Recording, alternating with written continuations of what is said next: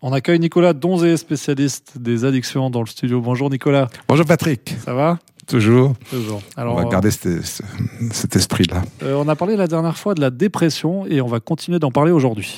Ben oui, c'est-à-dire que euh, vu le temps que qu'on a à disposition dans un monde où on court tous, il fallait juste un petit peu compléter quand même.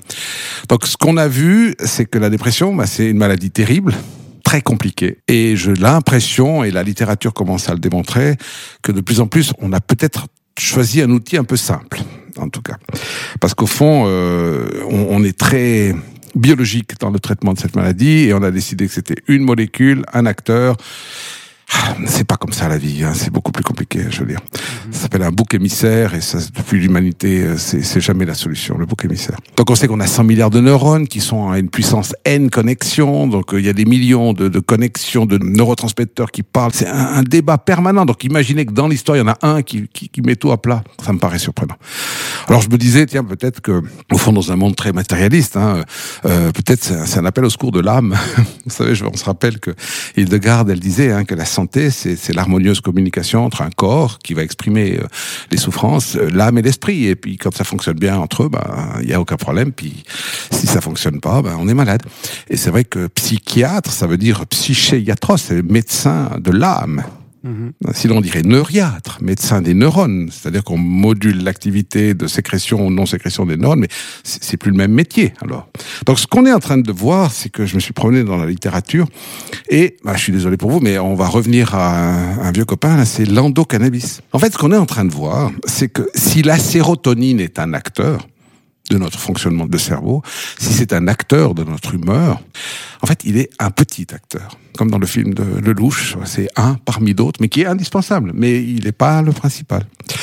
Et l'endocannabis, vous savez, on, de plus en plus, on est en train de se dire que avant on avait décidé que, enfin, on avait observé qu'il y avait un endocannabis, donc un neurotransmetteur de cette famille qui était sécrété avec des récepteurs, etc. Et puis finalement, de plus en plus, on voit qu'il y a une telle quantité de molécules qu'on peut associer à ça qu'on parle d'endocannabinoïdome. Ça veut dire vraiment une sorte de, de grande, grande famille de, de molécules qui ont des effets qu'on n'attendait pas forcément et sur les récepteurs d'autres neurotransmetteurs. Enfin, c'est super compliqué. Finalement, notre cerveau euh, parle plusieurs langues euh, et donne plusieurs sens au même mot. Donc c'est c'est pas simple. Et en fait, ce qu'on est en train de se, ce dont on est en train de se rendre compte, c'est que cet endocannabis régule ben, la construction du cerveau. Et ça, c'est fondamental. La, la dépression qu'on aurait, qu'on pourrait développer dans la vie, va participer ou va se développer du moment qu'on se construit mal. Ça, ça joue un rôle fondamental. Donc finalement, euh, on, on, sait qu'il y, y, y a, Cyril Lung qui parle de, de, de, des mille premiers jours de la vie d'un enfant qui, qui, sont fondamentales. Et c'est vrai que là, s'il y a déjà des cicatrices, ça va pas aider à la construction à long terme du cerveau. Mmh. Ensuite, on sait que le système endocannabis régule ben, tout. Il n'y a, a, rien qui est pas régulé. Il régule aussi plein de neurotransmetteurs, hein, comme les inhibiteurs, les activateurs et la dopamine. Et, finalement, j'ai l'impression euh, que tous ces neurotransmetteurs, enfin l'impression, c'est ce que je ressens de la littérature, on voit que tous ont une action sur notre capacité d'interagir avec les autres, avec nous, à nous apprécier ou à nous détester, à apprendre et à apprendre surtout, et par conséquent, la mémoire. Et je pense qu'il y a un élément assez fondamental que régule le système endocannabis, c'est la mémoire.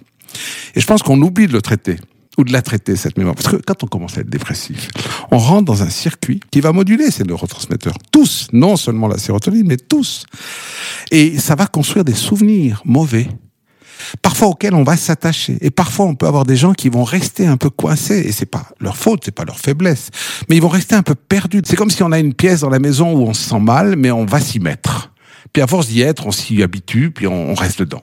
Alors qu'on devrait sortir. Et donc en fait, il faut voir que dans la dépression, il y a vraiment plein de choses. Par exemple aussi, le système endocannabis, il régule toute la fonction de, la nourriture.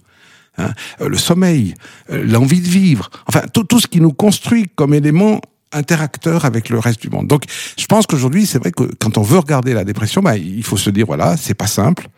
Il n'y a pas un médicament qui va régler le problème, jamais. Il faut travailler peut-être sur l'appel au secours de l'âme.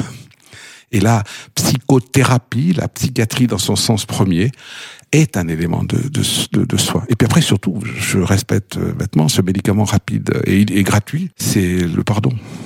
Très bien, bah merci beaucoup Nicolas Donzé. 5 minutes, hein? Pile. Pile. la semaine prochaine, on parlera de la nicotine. Nicotine, absolument.